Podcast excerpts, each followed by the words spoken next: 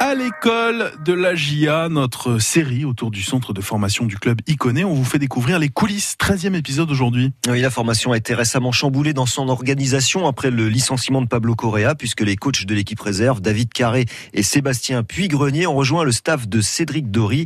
Mais Kevin Dufresne, tout le monde reste zen malgré les changements. Encore, encore Sur le banc de la réserve de la GIA en National 3 le samedi, c'est encore lui qui donne les instructions. Mais la semaine, depuis le limogeage de Pablo Correa, David Carré et l'adjoint de Cédric Dory avec les pros.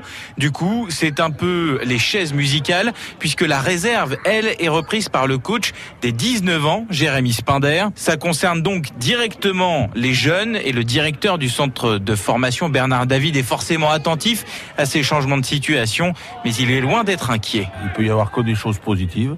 Les éducateurs voient d'autres joueurs, mais pas beaucoup d'autres, puisque en l'occurrence Jérémy Spinder a quasi eu tous les joueurs, soit à l'entraînement, soit en match. C'est une source de motivation supplémentaire pour les joueurs de se montrer. Donc c'est plutôt un changement dans la continuité. L'ancien joueur devenu entraîneur Jean-Sébastien Jaurès coach les 15 ans.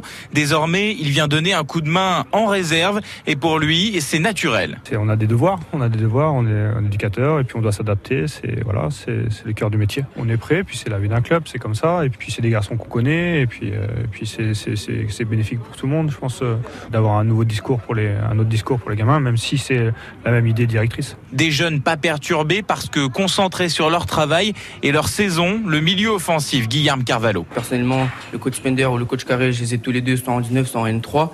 Donc non, ça doit impacter personne. Et ça doit toujours rester notre objectif de gagner, euh, quel que soit le coach. D'autant que les joueurs le savent, s'ils deviennent pros. Dans le haut niveau, on va forcément trouver des situations comme ça. Et dans la formation, euh, on est en train d'apprendre que s'il faut s'adapter à des situations comme ça, avec des entraîneurs différents, des styles différents, des façons de jouer différentes.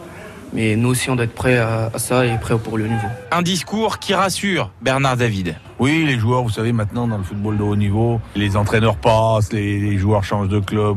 Des fois, ça les dépasse. Alors, des fois, les, les, les, les, cartes sont un peu redistribuées. Alors, tant mieux pour certains, tant pis pour d'autres, mais c'est la vie d'un club.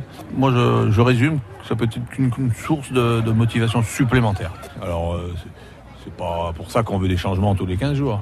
Le directeur du centre de formation va lui aussi faire sa part dans cette nouvelle organisation. Il remplacera exceptionnellement David Carré sur le banc de la réserve le 6 avril, puisque les pros joueront le même jour face à Metz. Voilà, l'école de la GIA, c'est à retrouver sur le site internet de France Bleu Auxerre. À suivre, comment on a inventé la cravate? Capucine Frey nous l'explique dans quelques petites secondes. France Bleu